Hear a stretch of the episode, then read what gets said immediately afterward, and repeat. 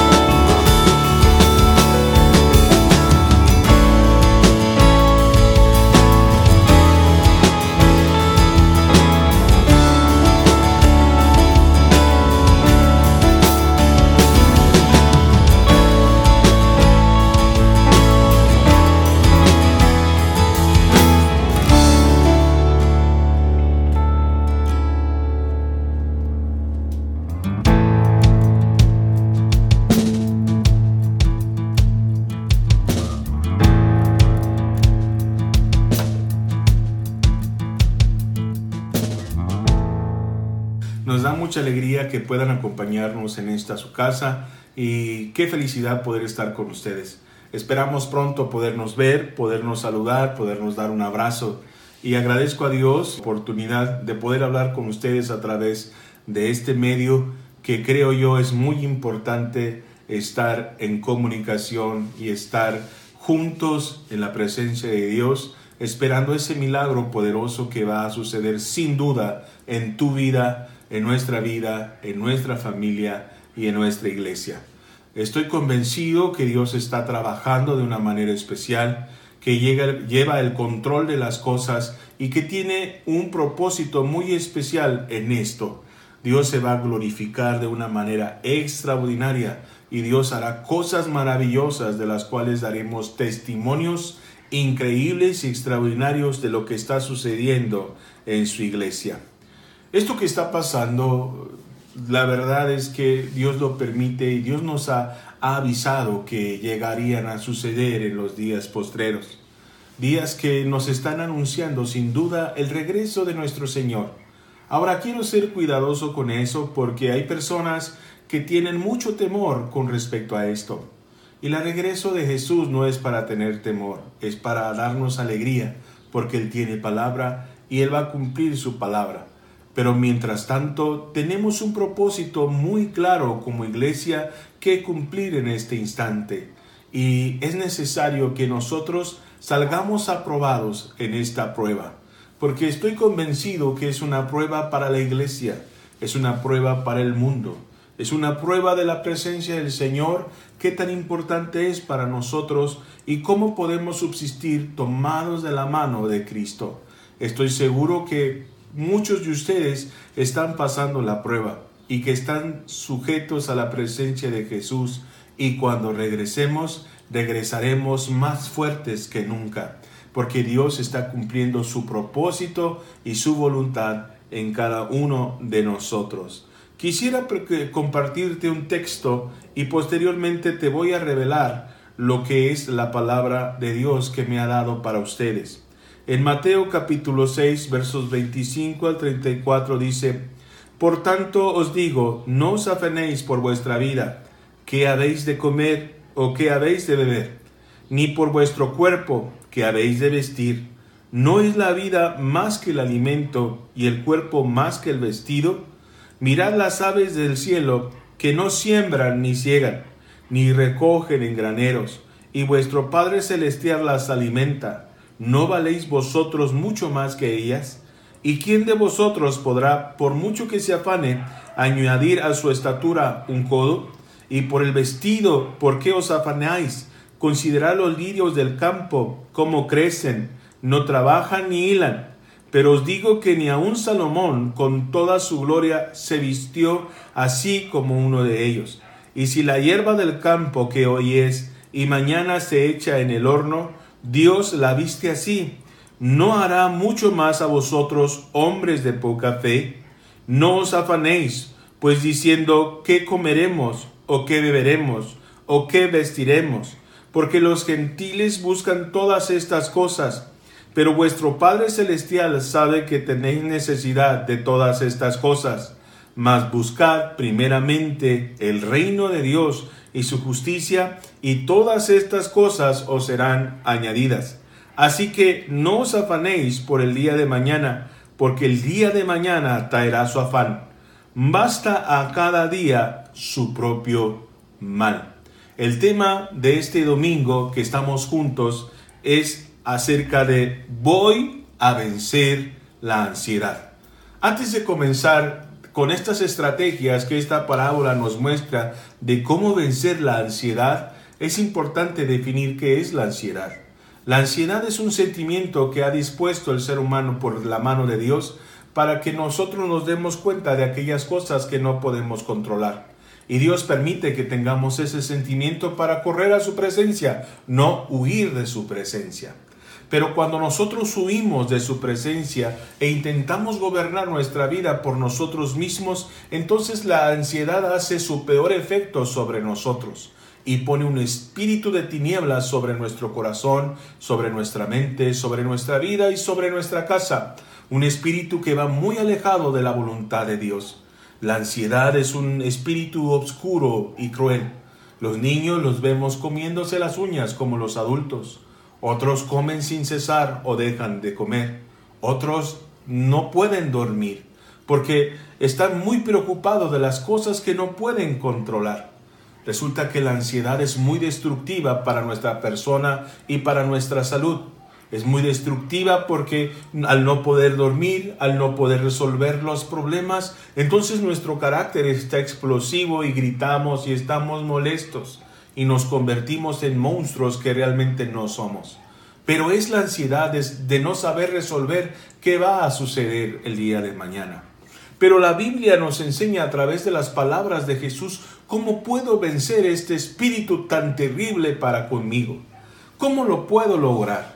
Y lo primero que hay que entender nos revela, número uno, es que hay días buenos y hay días malos. Si ustedes se dieron cuenta, dice, basta cada día su propio mal, porque hay días buenos y hay días malos. Y sin duda, no necesitamos eh, ser conocedores teológicos para darnos cuenta que los días que estamos viviendo no son tan buenos como parecen. Realmente son malos. Mucha parte, mucha economía está detenida, algunos no tienen trabajo, otros eh, estamos viviendo al día. Entonces no son buenos días, es un día malo. Pero la palabra del Señor nos dice cómo vencer la ansiedad y nos dice, vive un día a la vez. Yo sé que vendrán muchos días, muchos meses y años, si Dios lo permite, pero para poder vencer este espíritu oscuro que controla nuestra mente, nuestra alma y nuestro corazón llamado ansiedad, lo primero que hay que entender es que hay días buenos y hay días malos, y que cada día malo hay que vivirlo uno a la vez, corriendo a la presencia de Dios, y tratándolo de terminar lo mejor, de la mejor manera posible. Otra de las maneras que Dios nos dice que podemos vencer la, la ansiedad es hacer esas comparaciones por lo más grave que haya sucedido en nuestra vida. Y el verso primero, en el verso 25, nos muestra y nos dice algo trágico, si ustedes se dieron cuenta porque nos hace una comparación. Dice, eh, no os afanéis en el verso 25, ¿qué habéis de comer o qué habéis de beber? Ni por vuestro cuerpo que habéis de vestir. Dice, no es la vida más que el alimento. Quiere decir que la vida del cristiano puede ser tan difícil que puede llegar momentos en donde tengamos que vivir ayunos obligatorios. Y cuando llegara ese momento, entonces podemos dar gracias a Dios, aunque no tengamos nada en la mesa, porque estamos vivos. Y vivir es un privilegio. Vivir es algo hermoso de parte de la voluntad de Dios. Vivir es un honor y es un regalo que Dios nos ha brindado para poder disfrutar lo mucho que Dios nos ha permitido. Y cuando no tenemos alimento, entonces nosotros tenemos vida. Y después dice, el cuerpo más que el vestido. Y tal vez no tenemos la ropa que nosotros quisiéramos, pero tenemos cuerpo. Y recuerden que muchos en el mundo no tienen cuerpo.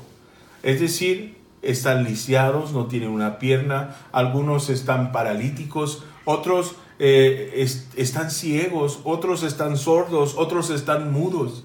Pero muchos de nosotros estamos sanos, completos y estamos en la plenitud aunque no tengamos la ropa que necesitamos. Entonces, al ver y contrastar nuestras tragedias con las tragedias de otros, nos damos cuenta que los días no son tan malos como pensamos, porque efectivamente no pudiéramos tener alimento, pero estamos vivos.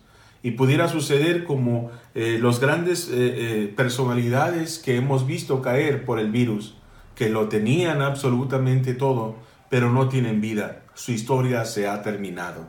Y otra de las cosas que muy importante para que nosotros podamos vencer eh, este espíritu de ansiedad, este sentimiento, es que no tenemos que afanarnos. Resulta que el día es malo. No significa que nos crucemos de brazos y que aceptemos las circunstancias, no, sino que de una manera eh, amable, de una manera correcta, de una manera eh, agradando a Dios, hagamos lo necesario para obtener y vencer y tener una victoria sobre esta escasez. Pero no te afanes. Hay veces en que ya hiciste lo posible. No te afanes. Ya hiciste lo que tenías que hacer. No te afanes. No puedes hacer más. Y tienes que depender. Y tienes que soltar. Y tienes que descansar en Dios. Porque cuando nosotros tratamos de jalar la cuerda de algo que no podemos contener, la cuerda nos, nos, nos, nos genera eh, una gran eh, daño en nuestras manos porque no lo podemos sostener. Cuando queremos levantar cosas en nuestra fuerza que no podemos levantar, nos va a generar daño y nos va a poner, nos va a lastimar mucho más de lo que ya estamos lastimados a causa de la escasez y a causa de no poder controlar las circunstancias. Por eso nuestro Señor Jesucristo nos dice, tenga cuidado y no se afane, crea, confíe en que yo estoy al mando y que tarde o temprano yo los voy a bendecir. Otra de las cosas muy importantes para vencer eh, este espíritu de ansiedad lo dice en el verso 32, eh, dice, porque los gentiles buscan todas estas cosas, pero vuestro Padre Celestial sabe que tenéis necesidad de todas estas cosas. Entonces nosotros tenemos una vida de oración en donde sabemos que Dios ha tomado nuestras oraciones y que Él nos escucha y que se puede tardar, pero no nos va a ignorar y que si no lo hace es probablemente porque no es, va a ser bien para mí o porque posiblemente está trabajando en mi vida y pronto va a ser un milagro. Y otro punto importante es que aprendamos a poner la mirada en el lugar correcto. El verso 33 dice, más buscad primeramente el reino de Dios y su justicia, y todas estas cosas os serán añadidas. Pon la mirada en el Señor. En toda esta obscuridad, en todos los índices de crecimiento del virus, hay que poner sobre todo eso la mirada en el Dios altísimo en el Dios bueno, en el Dios que nos amó. Porque si buscamos el, reino de Dios, entonces vamos a poder entender cuál es nuestra posición como iglesia en este proceso. Y aún cuando es difícil, aún cuando tenemos que preocuparnos por nosotros mismos, entonces nos damos cuenta que nosotros eh, eh, tenemos alguien que se preocupa por nosotros y entonces nos preocupamos por el propósito de Dios y ese propósito de Dios lo cumplimos y entonces el Señor Jesucristo muestra su amor para con nosotros y entonces hace ver su justicia para nuestras vidas y, y esa justicia nos será añadida. Por eso es importante tener precaución de estos principios que Dios nos está enseñando. Queremos ver en, Mateo capítulo 25 el proceso de aquel siervo que le fue conferido unos talentos para invertir. Y, y, no solamente eran unos, eran otros tantos. A uno le dio cinco, al otro le dio diez y a otro le dio uno. Y el que dio cinco al regreso su amo le regresó otro tanto. Y al que regresó diez, el que le prestó diez, resulta que le dio otros diez. Y al que le dio uno, pues resulta que llegó la ansiedad a su vida. Y entonces descubrimos que ese sentimiento peligrosísimo, nos damos cuenta que eh, la ansiedad es la antesala del miedo. La antesala del miedo.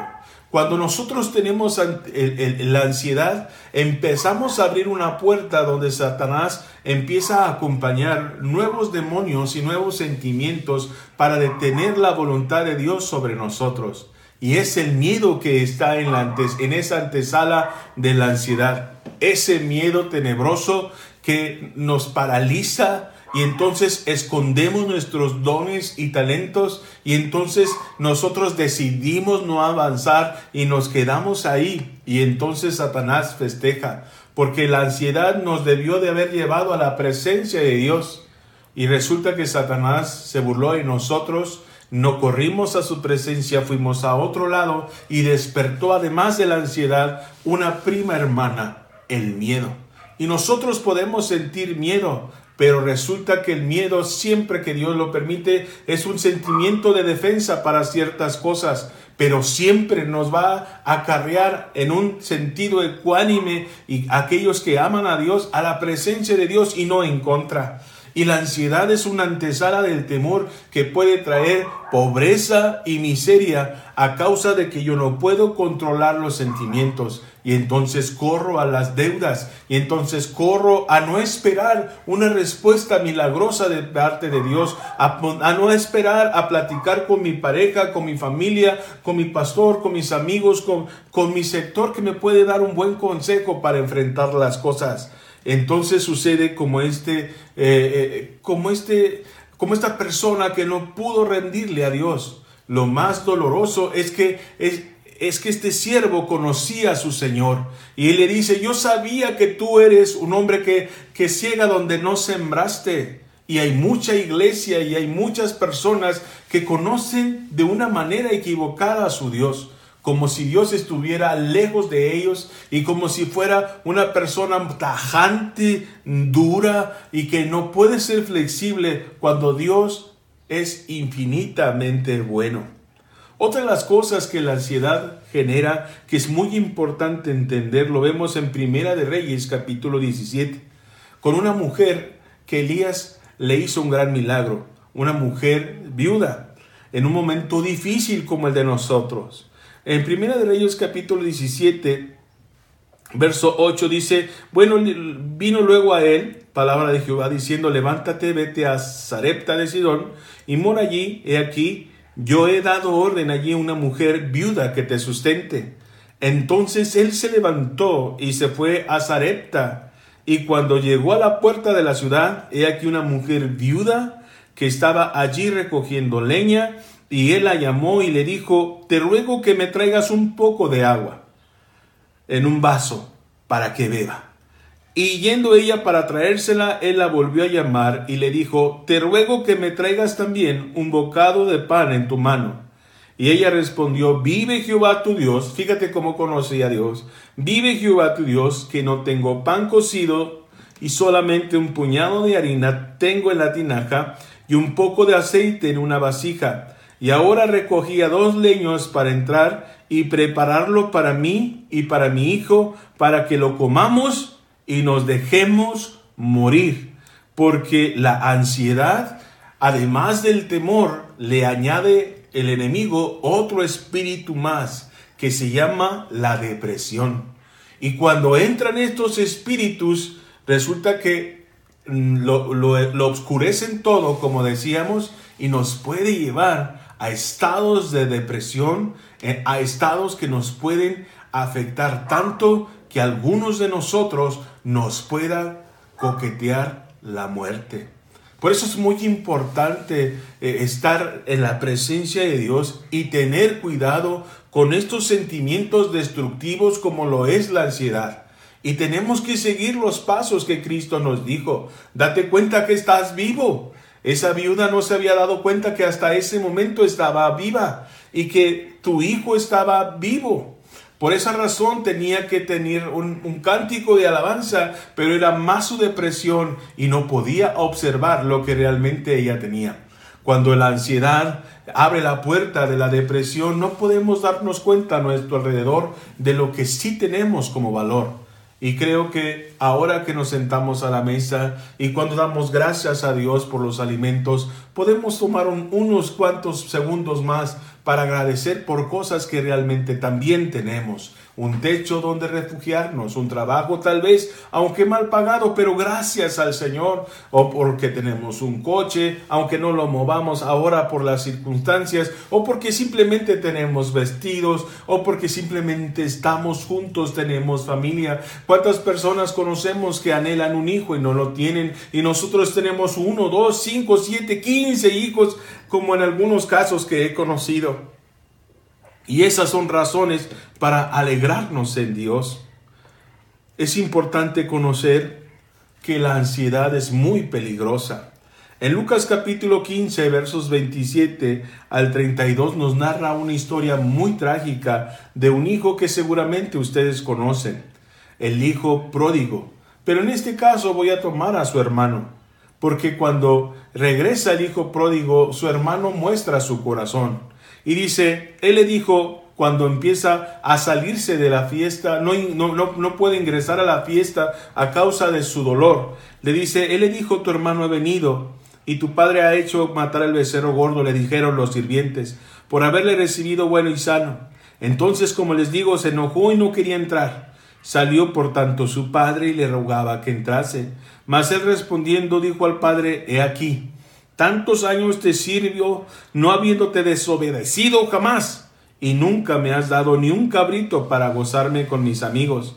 Pero cuando vino este tu hijo que ha consumido tus bienes con rameras, has hecho matar para él el becerro gordo. Él entonces le dijo, Hijo, tú siempre estás conmigo, y todas mis cosas son tuyas. Mas era necesario hacer fiesta y regocijarnos, porque este tu hermano era muerto y ha revivido, se había perdido y es hallado. La ansiedad, mis hermanos, es la antesala también de la frustración porque el enemigo entreabre esa puerta y cuando nosotros no podemos controlar a alguien, cuando no podemos controlar las circunstancias, cuando no podemos controlar lo que estamos recibiendo, entonces hay que culpar a alguien y entonces nos frustramos. Y entonces nos enojamos con alguien. Alguien tiene que tener la culpa de lo que me está sucediendo. Resulta que los dos hermanos conocían al Padre y uno de los dos, y los dos vivían en frustración, posiblemente esa ansiedad de no poder eh, conseguir el favor de su papá, esa ansiedad de competencia entre los dos y de no comprender el profundo amor que él tenía. El hijo menor tal vez era corregido constantemente y el otro mayor que era más obediente pues le, le, ofrecía un rango más alto que no podía conseguir. Y tal vez el menor vivía en competencia con su hermano y no y no se hablaban bien y todos los días en la noche él se sentía insuficiente se sentía con ansiedad, se sentía que no podía vivir al estándar que el papá le decía, hasta que él anhelaba tal vez llegar a la mayoría de edad para irse y largarse porque se había cansado de la misma manera. Pero qué triste es darse cuenta en la desgracia cuando todo lo perdió y cuando el proceso de frustración terminó, cuando deseaba comer alimento de cerdos, darse cuenta de que todo mundo le dio la espalda y que entonces pudo, haber, pudo ver a su papá tal y como es. Mi papá es bueno y tan bueno es que como jefe es bueno y por eso voy a regresar a pedirle trabajo. Y como sé que es bueno, por lo menos el trabajo que yo le solicito me lo va a dar. Qué triste es que habiendo conocido el Padre pensó que solamente podía agradarlo con trabajo, con esfuerzo, o que solamente podía recibir de él migajas. Pero qué fortuna y qué bendición es darnos cuenta que el Señor lo recibe con un abrazo y lo bendice, porque la ansiedad termina cuando corremos al Padre y Él nos abraza. Pero el hijo secundario, el hijo que estuvo con él, el hijo que hizo las cosas correctas, mas sin embargo llegó su hermano y no tuvo cosas que él hubiera anhelado ese reconocimiento, esa, esa fiesta en su honor, no la tuvo. Y entonces sintió esa ansiedad que modificó su carácter, se molestó, se enojó, eh, hizo eh, el berrinche del día y aún conociendo al Padre no se sentía parte y trabajaba por recibir algo. Era bastante religioso y Dios no espera que nosotros le ofrezcamos actos de religión o actos de obediencia solo para acercarnos a Dios. Él es bueno. Y aunque es parte de la palabra de Dios ejecutar la bondad, es necesario entender que realmente Él no necesita eso para amarnos, solamente la sangre de Cristo. Pero es muy importante entender que la ansiedad va acompañada de la frustración cuando nosotros no podemos ver correctamente eh, la presencia de Dios y nosotros buscamos culpables. Esta situación es culpa del gobierno. Esta situación es culpa de Bill Gates. Esta situación es culpa de los chinos. Esta situación es culpa de México. Esta situación es culpa del gobernador. Esta situación es culpa de mi esposa. Esta situación es culpa de mis hijos. Y esta situación es culpa de los maestros. Y culpamos a todo el mundo por nuestra frustración y generamos tensión, generamos violencia, rompemos la paz del hogar y abandonamos la presencia de Dios y lo que Dios anhela que realmente pongamos sobre nosotros. Lo que Dios quiere poner sobre nosotros. Y por último quisiera ver el caso de José el Soñador, que en otras ocasiones lo hemos visto. Resulta que José el Soñador en, la prisión, en la, en la traición, en el fracaso, es una condición completamente diferente. Yo creo que deberíamos de tener un grado de ansiedad muy fuerte si estamos en la cárcel. Pero no fue el caso de José. José vivía con esperanza, José vivía con sueños. Y esto se debe porque José estaba identificado con el Padre.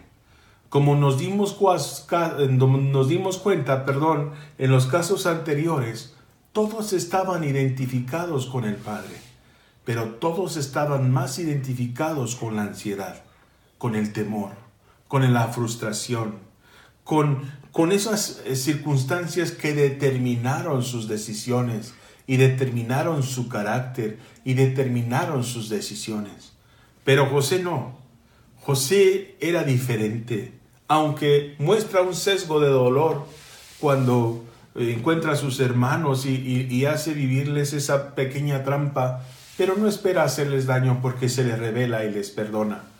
Solamente quería saber eh, si eran los mismos y también quería darles una sopa de su propio chocolate para que pudieran sentir lo que él sintió. Pero José en la prisión me sorprende porque mm, vemos a un joven con fe, con esperanza. Un hombre deprimido no tiene la oportunidad de interpretar sueños, ni siquiera tiene sueños. Pero José es diferente, se manifiesta su palabra de Dios, se manifiesta los dones de Dios en su vida. Y yo estoy seguro que todos los días para él, todos los días malos que tenían su propio mal, lo vivía uno a la vez. Y al final de los días, al final de la, en la noche, al final del día, estoy seguro que a veces había buenos días y a veces había malos días. Y en los malos días tal vez pudo haber tenido una riña, un malentendido, un golpe entre los prisioneros, y seguramente llegaba a su celda solo otra vez.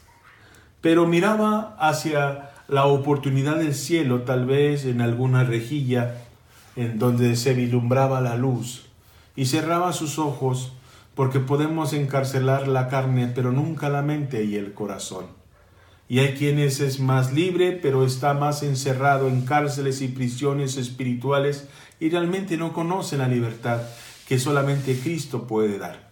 Pero José, cuando llegaba ahí, miraba al cielo lo, podía, lo que podía ver y recordaba la voz de su padre diciéndole, Dios es Elohim, es el Creador. Dios es Yahvé. Yo soy el que soy, presente atento a lo que sucede. Jehová es Adonai, es tu Señor y Él es tu amo.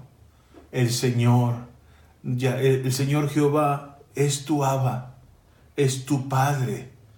Eh, eh, nuestro Señor Jehová, Él es Rafa, Él es Dios tu sanador. Jehová Shalom, es tu paz. Jehová Roy, es tu pastor y nada te faltará. Jehová Sabaoth es el Señor de los ejércitos. Jehová Nisi es tu bandera, el que te identifica, el que se ha apropiado de ti, el que te dará la victoria. Es el Señor Jiré, en donde quiera que te encuentres, Él te proveerá como provió a Abraham en el momento del sacrificio y le regaló un cordero.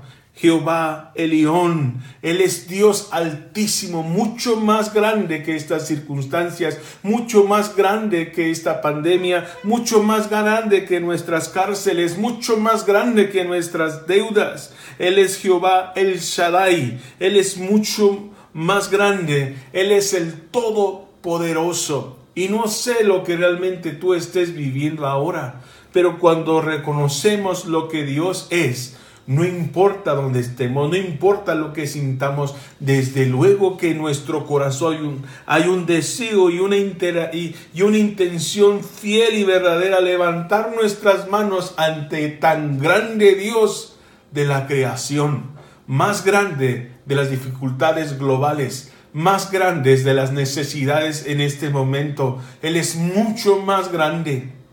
Y cuando lo entendió José, Dios se reveló.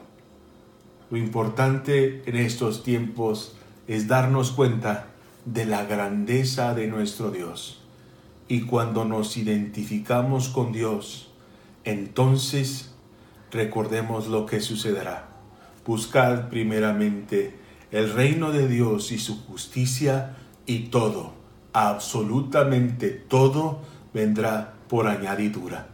Preocúpate por adorar preocúpate por agradecer, preocúpate por bendecir, preocúpate por buscar a Dios y orar. Él tiene cuidado de nosotros. Mientras tanto, llenemos la tierra de su alabanza, que se den cuenta quién es el Dios altísimo, nuestra bandera, nuestro sanador, nuestro sustentador, nuestro pastor, nuestro Dios creador al cual le debemos la vida y que Él sigue estando adelante. Déjame orar ahora por ti que tú me estás viendo. Tómate de la mano, cierra tus ojos y o levanta tus manos si tú quieres. Señor, te doy gracias por este día. Gracias porque tú nos estás bendiciendo. Y a cada uno de mis hermanos que ahora me está escuchando, tú bendícelos Sé que hay mucha ansiedad y preguntas en sus corazones, pero ahora que tu presencia venga y los abrace y que puedan ver tu grandeza y que puedan ver tu poder y la certeza de tu palabra. Estamos viviendo días malos, es una realidad, pero tenemos un Dios bueno y cada casa, cada negocio, cada corazón, cada matrimonio, cada hermano en su hogar, tú lo bendices y lo tocas estás al frente, tú eres Dios de los ejércitos y bendices sus vidas y calmas su ansiedad y vences sus temores y los llenas de tu presencia para cumplir tu propósito en el nombre de Jesús. Amén y amén. Amados hermanos, les mando un abrazo. Los líderes de Casa de Cristo, los pastores de Casa de Cristo, estamos eh, orando por ustedes. No estamos solos. Somos una gran familia. Dios está al frente y regresaremos más fuertes. Que Dios les bendiga. Muchas gracias por haber estado aquí. Nos vemos muy pronto. Hasta la próxima.